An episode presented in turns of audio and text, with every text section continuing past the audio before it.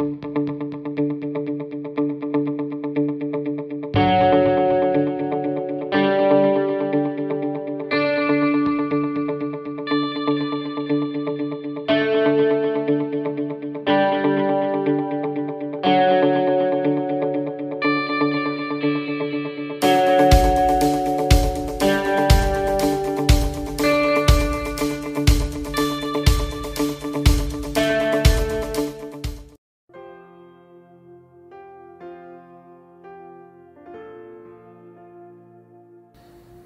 tratar aqui de encontrar, né?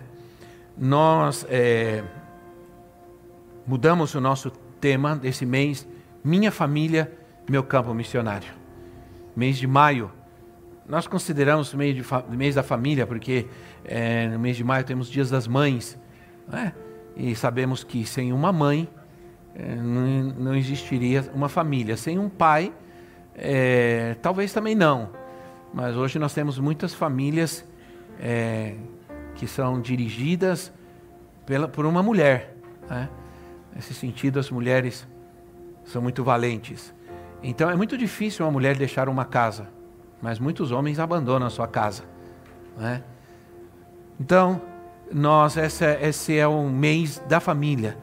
Mas nós vamos especificamente falar sobre como salvar a minha família como falar de Jesus para minha família, como alcançar a minha família para Cristo.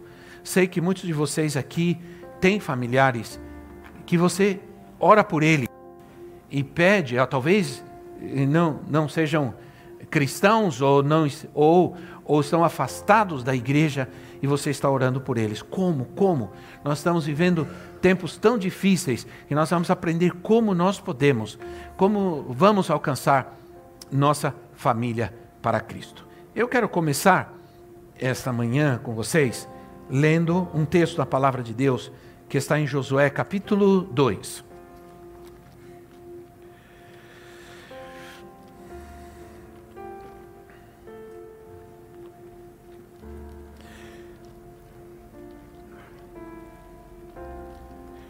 Josué, capítulo 2. Sumiu Josué da minha Bíblia, irmãos. Josué capítulo 2. Vamos ler do versículo 1 ao versículo 13. Josué capítulo 2. Diz assim: Então Josué, filho de Num, enviou secretamente de Sitim dois espiões e lhes disse: Vão examinar a terra, especialmente Jericó. Eles foram e entraram na casa de uma prostituta chamada Raabe e ali passaram a noite. Todavia, o rei de Jericó foi avisado, ou foi avisado, alguns israelitas vieram esta noite para espionar. Diante disso, o rei de Jericó enviou esta mensagem a Raabe: Mande embora os homens que entraram em sua casa, pois vieram espionar a terra toda. Mas a mulher que tinha escondido os dois homens respondeu: é verdade que os homens vieram a mim, mas eu não sabia de onde tinham vindo. Ao anoitecer, na hora de fechar a porta da cidade, eles partiram. Não sei por onde foram. Corram atrás deles, talvez os alcancem.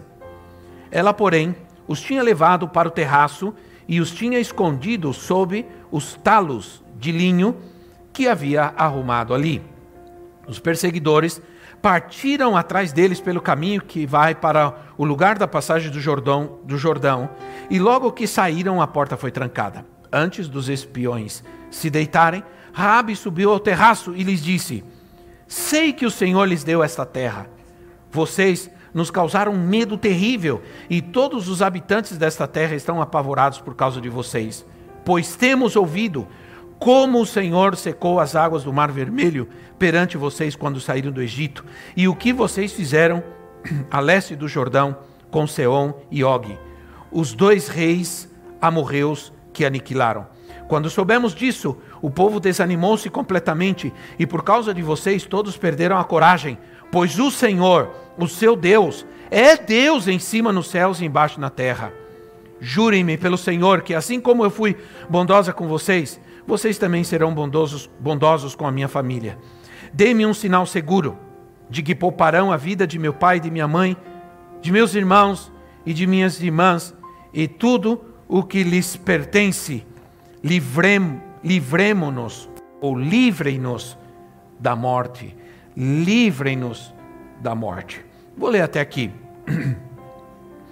A cidade de Jericó era a última barreira que o povo de Israel tinha para conquistar a, a, terra prometida, para alcançar a promessa de Deus, a promessa que Deus tinha feito para eles. A cidade seria destruída, Deus já havia dito que a cidade seria destruída. Era a cidade mais fortificada daquela época. As muralhas de Jericó eram poderosas. Ninguém conseguia, ninguém havia, nenhum exército havia conseguido conquistar aquela cidade, porque suas muralhas eram tão largas que duas carruagens podiam transitar por elas. E, é, e, é, e era uma cidade é, muito protegida. Mas Deus tinha dito que Jericó seria destruída e o povo estava assustado, porque o povo já havia visto o que Deus tinha feito. E mesmo estando protegidos por detrás de uma poderosa muralha, eles sabiam que o Deus de Israel era Deus poderoso o suficiente para destruir aquelas muralhas. Então, é, um resumo do contexto apenas é, do, do que nós encontramos aqui nesse texto, de que Deus manda então, ou melhor, Moisés manda é, dois espias olhar a cidade. É uma estratégia de guerra, né? Olhar a cidade. E eles foram e entraram na casa de uma, de uma mulher, de uma prostituta chamada Rabi. E aqui você viu a história.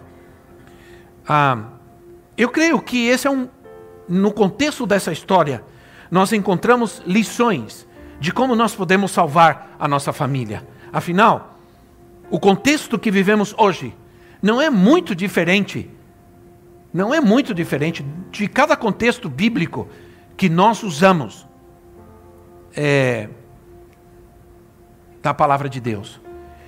Cada contexto de história bíblica reflete uma situação que vivemos hoje, nos dias de hoje, em nossa sociedade. E a primeira lição que nós aprendemos é: a tua família pode ser salva sem importar o teu passado. Essa é a primeira lição que nós aprendemos aqui. Nossa história, nosso passado, não nos desqualifica para sermos usados por Deus e para abençoarmos a nossa família. Aquela mulher, ela pediu aos espias, ela pediu: quero que salvem a minha família. Quero que a minha família seja salva. Ela estava preocupada com a sua família. Ela estava preocupada com a sua casa. E esse pedido tornou esse pedido dessa mulher tornou essa história uma história de misericórdia e de graça de Deus. E não somente isso, o desejo dessa mulher, o pedido dessa mulher fez não somente história na vida dela, mas na vida de toda a sua descendência. O desejo daquela mulher e a declaração daquela mulher transformou a sua história. Se nós queremos ver uma nação transformada, se nós queremos ver uma sociedade transformada, se nós desejamos isso, se nós oramos por isso, nós devemos começar pela salvação da nossa casa. Se nós queremos ver uma nação liberta, nós devemos começar pela libertação da nossa casa. Se nós queremos ser parte de uma igreja poderosa, de uma igreja que cresce, que ama a Deus, que santifica, que ora, nós devemos orar e, e pela salvação, pela libertação da nossa casa. Nós devemos começar tudo isso dentro da nossa casa. E ah, o diabo, ele quer usar os nossos erros do passado para dizer que nós não vamos conseguir. Inclusive, muitos de nós que vivemos e crescemos numa família disfuncional, numa família cheia de problemas, ou talvez nem crescemos dentro de uma família, exatamente. Né? Crescemos talvez numa família onde havia muitos problemas, drogas, vícios, violência, abuso, e crescemos numa família assim. E por causa disso, muitas vezes, ah, o inimigo quer tratar de mostrar-nos que nós não somos dignos e que nós não podemos e que provavelmente não vamos ter. E quero dizer que sem Cristo isso pode ser verdade, mas com Cristo isso pode ser mudado de que você também vai ter uma família assim, de que você também vai ter uma família disfuncional, de que você também não vai prosperar na sua vida, de que você também não vai ser ninguém nessa terra. E isso pode ser verdade se você não estiver em Cristo, mas se Cristo estiver na sua vida, isso não é verdade. Então, ah, talvez você tenha vindo de uma família desestruturada, de uma família fracassada.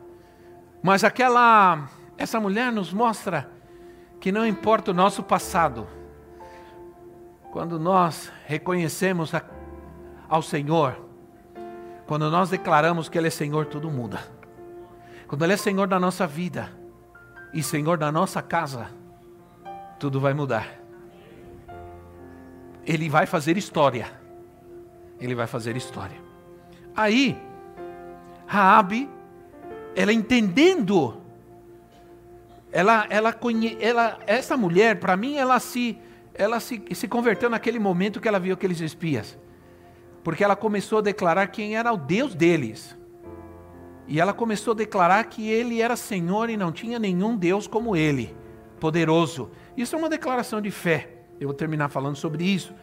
Mas Raabe ajudou os espiões a fugirem e, e lhes obrigou a fazer-lhe uma promessa. E eles lhe deram uma promessa, eles lhe fizeram uma palavra. Ela colocou um cordão vermelho para que eles descessem. A muralha, muitas casas naquela época ficavam na, na, apegadas às muralhas da cidade. E ela des, desceram ela por aquela, por aquela, por aquele cordão vermelho. E eles disseram: esse cordão vermelho, quando ele estiver aqui nessa janela, presta atenção, nessa janela, e Israel entrar para tomar a cidade e destruir tudo, a sua família será preservada. A sua família será salva. Esse cordão vermelho representa o sangue de Jesus. O pano podia ser azul, verde, preto, qualquer outra cor. Mas era vermelho, porque representa o sangue de Jesus. Se o sangue de Jesus está sobre a sua casa, ninguém na sua casa vai morrer, ninguém na sua casa vai se perder. Não há nada no seu passado, não há nada que tenha acontecido na sua vida que seja mais poderoso que o sangue de Jesus. Nenhuma maldição é mais poderosa que o sangue de Jesus. Nenhuma doença é mais poderosa que o sangue de Jesus. Nenhuma enfermidade nenhum abuso, nenhuma herança, nada que você tenha vivido na sua vida não pode ser vencido, destruído, aniquilado pelo sangue de Jesus Cristo. O sangue de Jesus é poderoso para te dar vitória sobre o seu passado e não permitir que ele infrinja na sua vida domine a sua vida, controle a sua vida e te impeça de ser abençoado, você e a sua casa. Ora, o sangue de Jesus é poderoso para garantir um futuro de bênção para você e para a sua casa. O versículo 18. Mantenha sua Bíblia aberta aí. Versículo 18 assim: Se quando entrarmos na terra você não tiver amarrado este cordão vermelho na janela, pelo qual nos ajudou a descer, e se não tiver trazido para sua casa o seu pai, a sua mãe, os seus irmãos e toda a sua família, qualquer pessoa que sair da casa será responsável por sua própria morte. Presta atenção. Qualquer pessoa que sair da casa será responsável por sua própria morte. Nós seremos inocentes. Mas seremos responsáveis pela morte de quem estiver na casa com você, caso alguém toque nessa pessoa. E se você contar o que estamos fazendo, estaremos livres do juramento que você nos levou a fazer. Seja como vocês disseram, respondeu Rabi. Assim ela os despediu e eles partiram. Depois ela amarrou o cordão vermelho na janela. Todos os membros da sua família devem ficar dentro de casa. Se alguém sair, nós não responder, ele vai responder por ele mesmo. E ele pode morrer. Se ele sair, vai ficar à mercê dos inimigos, dos exércitos inimigos. Percebem aqui, irmãos, a importância da família, da ordem familiar. Como o ato daquela mulher estava salvando a sua casa, mas não somente a sua casa, mas todos os seus parentes. Seu pai, sua mãe, seus irmãos, toda a sua família devem ficar dentro da casa. Lembre-se que a igreja é a casa de Deus. Sua família será salva se você observar, se você obedecer e se você ficar de olho na janela. A palavra profética para nós esse ano é que nós é um ano de janelas abertas. Ora, a pergunta é, e o que o Senhor nos chama a fazer hoje é: cuida bem da janela da tua casa. Porque Jesus disse em João capítulo 10 que o ladrão, ele não entra pela porta. o ladrão não entra pela porta. Era costume naquela época que os, os pastores, eles traziam as ovelhas para o covil, para o covil, para o ovil, ovil com L, não é ovil com U. Traziam as ovelhas e eles se deitavam à porta. Eles ficavam ali na porta, sentados, com o cajado, se o inimigo viesse para atacar as ovelhas, ele primeiro tinha que passar pelo, pelo pastor. E era difícil passar pelo pastor. Né? E Jesus disse: Eu sou o bom pastor, e o bom pastor dá a vida pelas suas ovelhas. Jesus está na porta. Mas o inimigo, mas ele disse: Mas o ladrão, sabendo disso, ele não vai entrar pela porta, ele vai buscar outro lugar. Normalmente os ladrões não entram pela porta, eles entram pela janela. é? Então, ele, ele, eles entram pelo lugar mais frágil. Então o Senhor está dizendo para você: vigia a janela da tua casa. Coloca o sangue de Jesus na janela da tua casa, da tua casa. O que está entrando pela janela da tua casa? Que tipo de músicas vocês estão ouvindo dentro de casa? Que tipo de filmes vocês estão assistindo dentro de casa? O que vocês estão vendo na internet dentro de casa? Que amizades estão entrando dentro da sua casa? Quais as amizades que estão entrando? Quais são as suas amizades? Quais são as amizades dos seus filhos? Você está vendo? Você está preocupado com as amizades dos seus filhos? Nós somos gente que estamos cuidando dos nossos filhos, tratando de ensiná-los, ensinar a palavra de Deus, ensiná-los a amar a Deus. Nós estamos ensinando valores e bons costumes para os nossos filhos, sim ou não? Mas a Bíblia diz assim: cuidado, porque as más companhias corrompem os bons costumes. Isso está em 1 Coríntios 15, 33. As más companhias corrompem. A, a, a, preste atenção uma coisa: a nossa influência sobre os nossos filhos tem que ser maior do que a influência do mundo, do que a influência da internet, do que a influência da televisão e do que a influência dos amigos, das amizades. Ninguém diz amém a isso? Creio. Você pode estar ensinando boas coisas e bons costumes aos seus filhos, mas as más companhias podem corromper esses bons costumes. Quero te dizer uma coisa, guarda o que eu vou te falar. Me fala a respeito, me fala de, a respeito de pelo menos três amigos que você tem, que você anda junto, que são amigos de verdade. Me fala sobre eles e eu sou capaz de te dizer onde você vai estar daqui a, uns anos. Entende?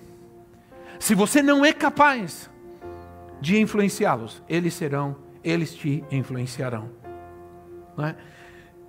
Então a ordem foi: ninguém sai da casa. Há muita coisa inserida nesse, nesse princípio. Ninguém sai da casa. Ao colocar valores, princípios e limites à criança, desde pequeno, mas desde bem pequeno, dificilmente ela sai da casa. Porque para ela não existe um melhor lugar que a casa. Para ela não existe uma amizade melhor do que a amizade daqueles que estão na sua casa. Para ela não existe lugar mais seguro do que a sua casa. Para ela não existe um lugar onde existe mais alegria que a sua casa. Então, o maior exemplo da casa segura, sabe qual é? Vou voltar. A arca de Noé. Exemplo da arca de Noé. É, para mim, esse, é, esse, é, esse é o maior exemplo. Gênesis capítulo 6. Você deixa a sua Bíblia aberta aí, não vou mencionar muito, mas se eu quero ganhar a minha família, quero dizer para você logo de cara que se você quer ganhar a sua família, falar, pregar, sua família, não vai resolver muito. Porque a família se ganha mais com o exemplo e com o caráter. Queremos ganhar nossa família, nós vamos compartilhar a palavra, está bem. Mas antes de ouvir-nos, eles nos conhecem. e eles querem ver o nosso exemplo, a nossa conduta, sim ou não? Você precisa entender de fora. Os de fora, eles não te conhecem. Então você vai lá e fala para eles Jesus, eles te ouvem, eles aceitam, creem, mas as pessoas da família, eles te conhecem. Então, muitas vezes, e, e, a Bíblia diz que o profeta dentro da sua casa muitas vezes é rejeitado. Né? Algum, houve algum momento que os, os irmãos de Jesus desconfiaram, desconfiaram da motivação dele. Então, ah, os da nossa família, eles querem ver nossa conduta, eles querem ver nossa transformação, nossa mudança, eles querem ver humildade, eles querem ver é, um caráter.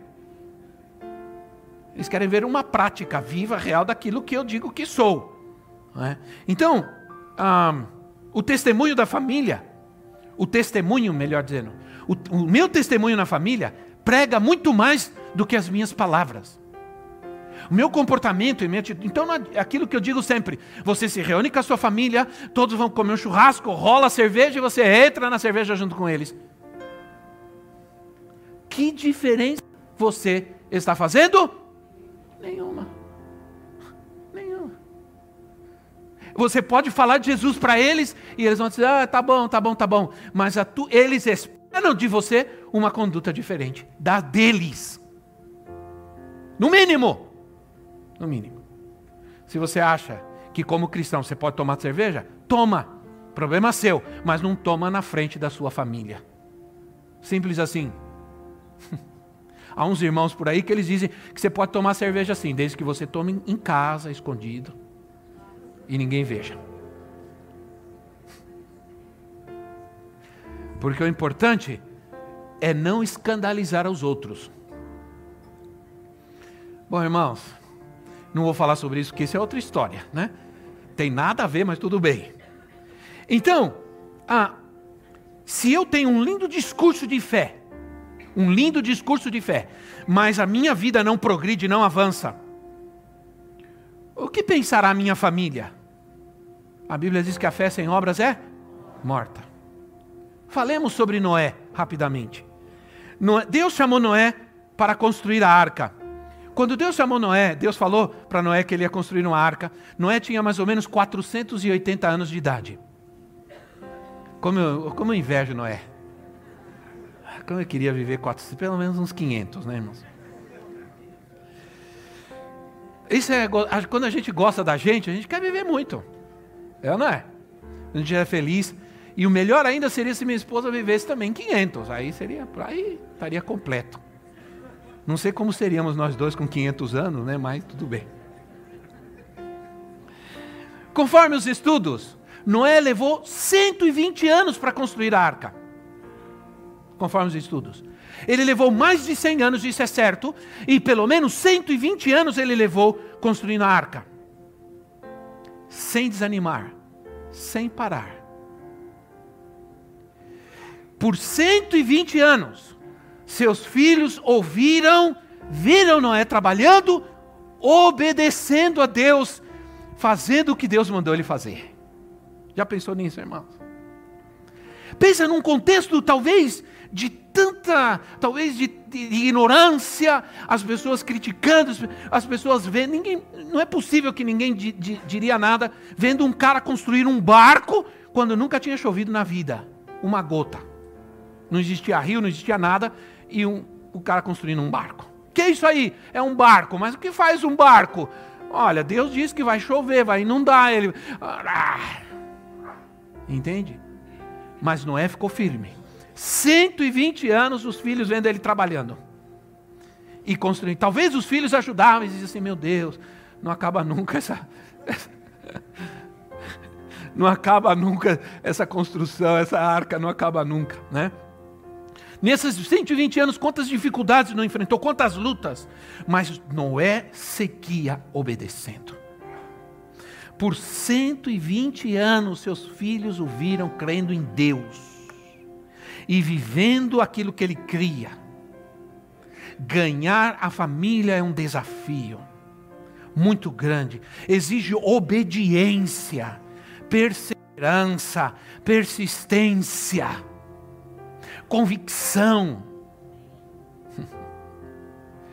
Ora, a palavra família, ela aparece pela primeira vez na Bíblia em Gênesis capítulo 7 se referindo a Noé, pela primeira vez. No capítulo 9, Noé abençoou seus filhos. Pais abençoam filhos, sim ou não, irmãos? Pais abençoam filhos. Quando vocês sabem que um pai abençoa seu filho, e a bênção de um pai sobre a vida do seu filho, é algo muito importante. Antigamente, no Brasil, nós entendíamos isso melhor. Hoje se perdeu isso, porque antigamente a gente chegava em casa e dizia assim: a tua bênção a gente, cara, a gente tem mania de resumir tudo, né? Bença pai, bença mãe. Mas na verdade a frase é: a tua bênção, pai, a tua bênção, mãe. Deus te abençoe, meu filho.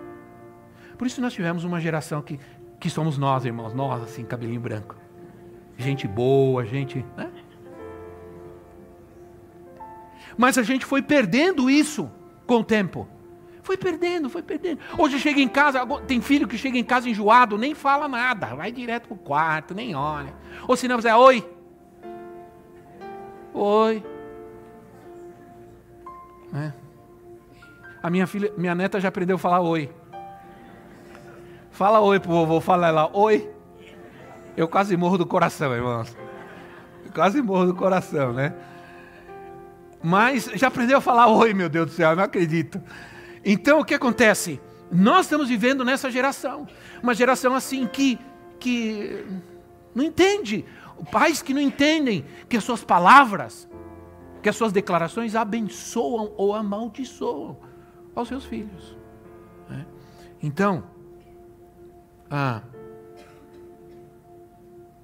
Noé abençoou seus filhos, e a partir daí, interessante, que no capítulo 9 de Gênesis, Noé abençoa seus filhos. Nós vamos voltar depois do capítulo 9.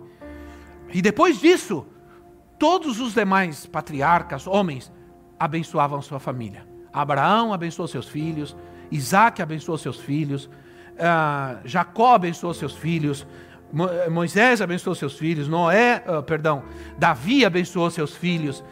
E, e a bênção de pai para filho se estendeu por toda até os dias de hoje o povo de Deus. E a palavra em Hebreus capítulo 11, Hebreus capítulo 11, versículo 7, deixa a sua mãozinha, o papel, o, o envelope da oferta que você vai trazer. Deixa aí, em Hebreus 11, ou perdão, em, em Josué 2. Gênesis 11, 7 diz assim: Pela fé, Noé, quando avisado a respeito de coisas que ainda não se viam, movido por santo temor, construiu uma arca para para mais alto, irmão, não escutei. Para para salvar a sua família. Por meio da fé, ele condenou o mundo e tornou-se herdeiro da justiça, que é segundo a, a fé. Noé ouviu a advertência de Deus, ele ouviu a palavra de Deus e tomou uma providência. Deus está falando conosco, Deus está nos alertando sobre a família, sobre nossos filhos, Deus está nos alertando para cuidar, para ter cuidado com o que eles estão fazendo, vendo, andando. Nós estamos falando isso constantemente, Deus nos está advertindo. Noé ouviu a advertência de Deus e se preocupou em trabalhar muito para fazer algo por isso. Ah, e eram coisas que, diz o texto, que eram coisas que ele não via. Mas ele se preocupou, ele se ocupou em fazer algo, agiu pela salvação da sua família. Noé permaneceu por 120 anos construindo a arca, porque ele tinha uma palavra de Deus. Ele passou 120, ele nunca abandonou. Às vezes as pessoas abandonam a arca e eu pergunto: que palavra você tem de Deus para abandonar a arca? Diga quem está ao seu lado: não abandone a arca. Porque eu vou te dizer uma coisa: não existe um lugar melhor do que a arca. Imagina a arca de Noé, que lugar terrível que era. Provavelmente Noé, e eu vou explicar porquê daqui a pouco, Noé colhia a água da chuva para beber né? e para fazer alguma coisa. Mas estavam todos aqueles animais lá, irmãos, é cheiro, sujeira. Durante muito tempo a coisa começou a ficar difícil, porque eles ficaram muitos e muitos e muitos dias dentro da arca. Não foi uma coisa fácil. Não é fácil, não é fácil. Mas era melhor estar dentro da arca do que fora da arca. E eu, se eu vivesse naquele tempo, eu não queria estar fora da arca, não. Eu queria estar lá dentro com todas as dificuldades e problemas que ela tem. Porque, irmãos, existem reality shows que colocam pessoas para morar junto e depois eles colocam as câmeras para ouvir tudo o que vai acontecer. Porque eles já sabem que vai ter briga, vai ter problema, vai ter discussão, vai ter tudo que você pode imaginar. E isso vira um show. Né? Então, agora presta atenção: quando Noé entrou na arca, Deus fechou a porta. Quem fechou a porta? Quem fechou a porta? Deus. Provavelmente, Deus fechou a porta por fora. Então, ninguém podia sair da arca. Não era propósito de Deus. Isso nos fala da salvação que Ele nos dá. Quando Ele nos salvou, propósito dele é que nunca mais a gente volte, que a gente saia de dentro da arca para fora. Entende, irmãos? Ele nos colocou dentro da arca e ele fechou a porta. Ele não quer que você saia, embora alguns fiquem tentando derrubar a porta para sair. Né? Quando Noé entrou, Deus fechou a arca. A Gênesis 7,16 diz isso. Os animais que entraram foram um macho e uma fêmea de cada ser vivo, conforme Deus ordenara a Noé. Então o Senhor fechou a porta. Ora, irmãos, a Bíblia diz que a porta que Deus fecha, ninguém abre. E a porta que ele abre, ninguém fecha. Ponto final. Aí, só que tinha, a arca tinha uma janela. Já entenderam, irmão? Pensem em Raab, né? já, a, a arca tinha uma janela. Havia uma janela. Noé tinha uma janela aberta na arca. Só que essa janela não estava nem do lado, nenhuma outra parte, a janela estava em cima. Noé não podia ver nada, nem ele nem sua família. Mas quando ele abri, eles abriam aquela janela, ele podia ver o céu. Quando ele abria aquela janela, ele, eles podiam olhar e, e saber onde tinha vindo o socorro, o livramento. Eles olhavam para o céu e diziam: Estamos seguros, estamos firmes, não tem nenhum problema, o Senhor está conosco.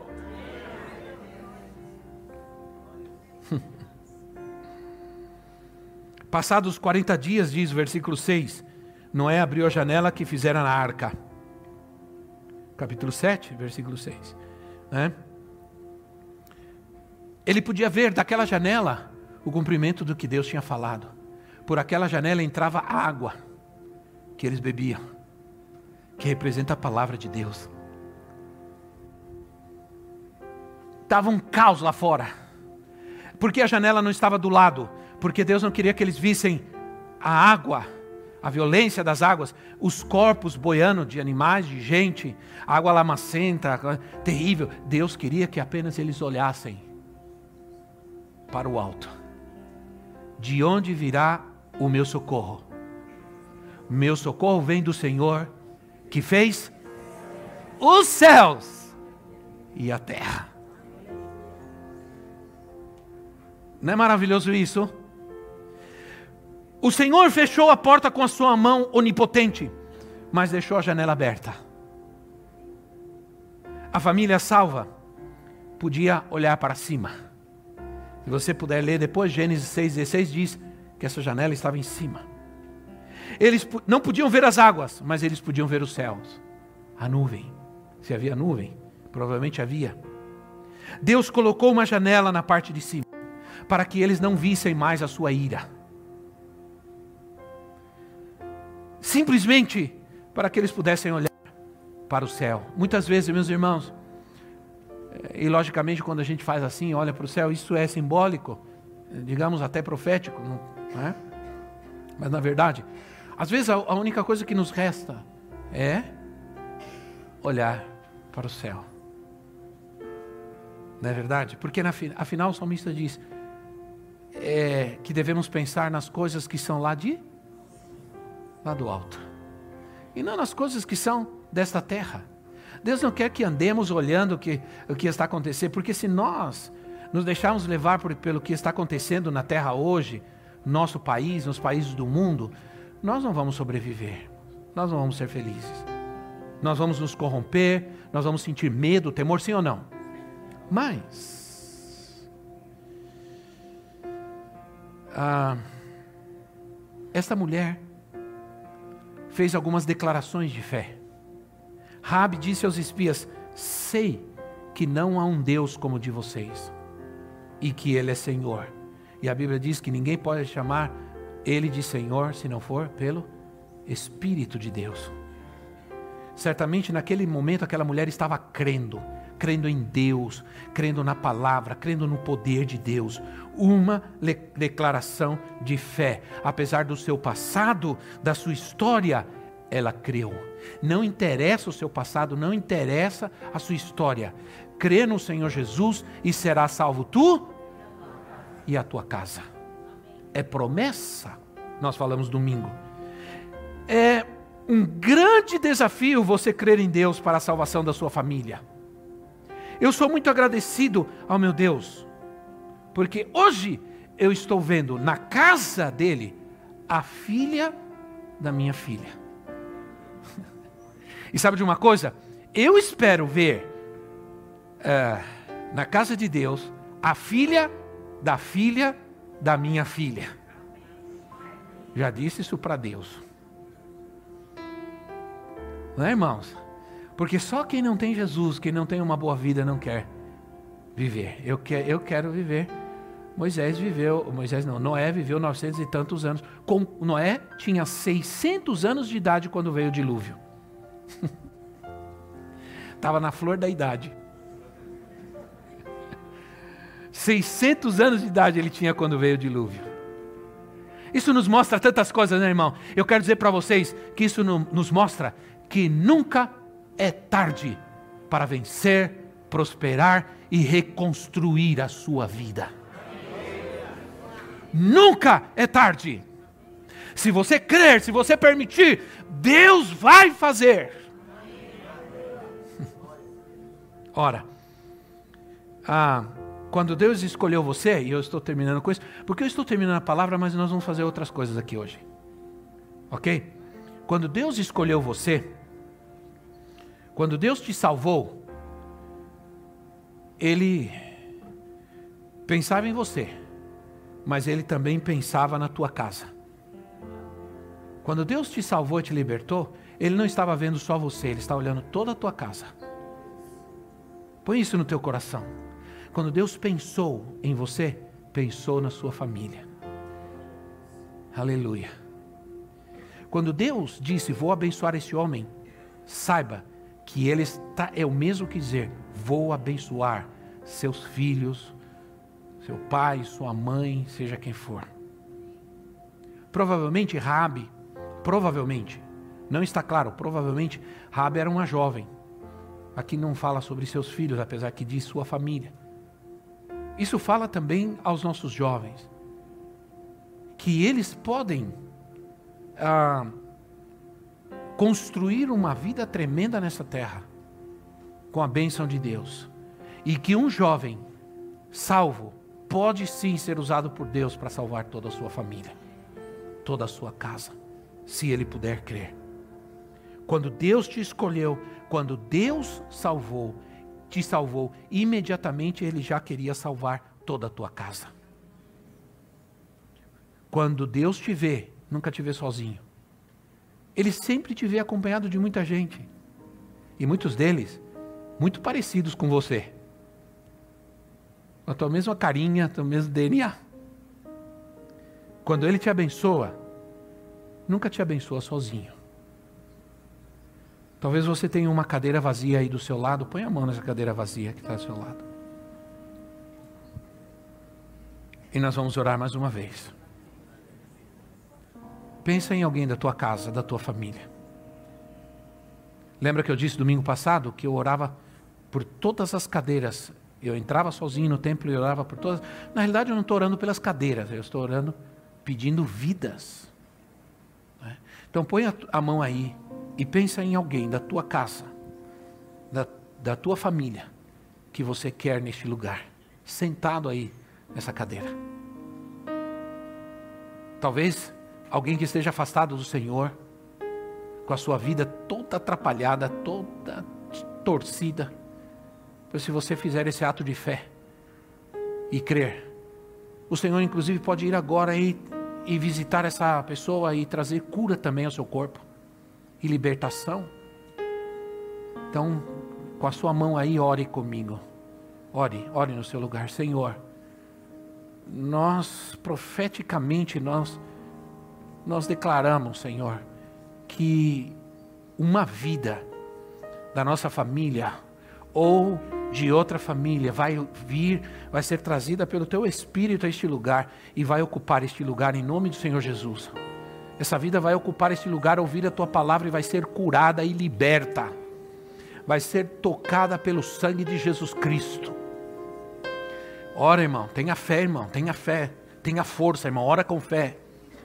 Ora agora, declara agora, ora com fé, tenha fé, tenha fé. O Senhor vai trazer alguém, o Senhor vai trazer uma pessoa que precisa ser liberta do vício, que ser liberta do pecado. O Senhor vai trazer alguém que precisa de cura, o Senhor vai trazer alguém que precisa de um milagre. O Senhor vai salvar essa vida, o Senhor vai libertar essa vida em nome de Jesus. E essa vida vai vir ocupar este lugar, vai ocupar este lugar. Meu esposo que não tem Jesus, que está afastado, meus filhos que estão rebeldes, que estão afastados, a minha família que está desestruturada, em nome do Senhor Jesus, traz, salva agora, Senhor, salva, liberta, usa a minha vida, Senhor, para trazê-los aqui, para que sentados aqui ouçam a tua palavra e sejam tocados e transformados e libertos pelo teu Espírito Santo. Em nome de Jesus, em nome do Senhor Jesus, aleluia.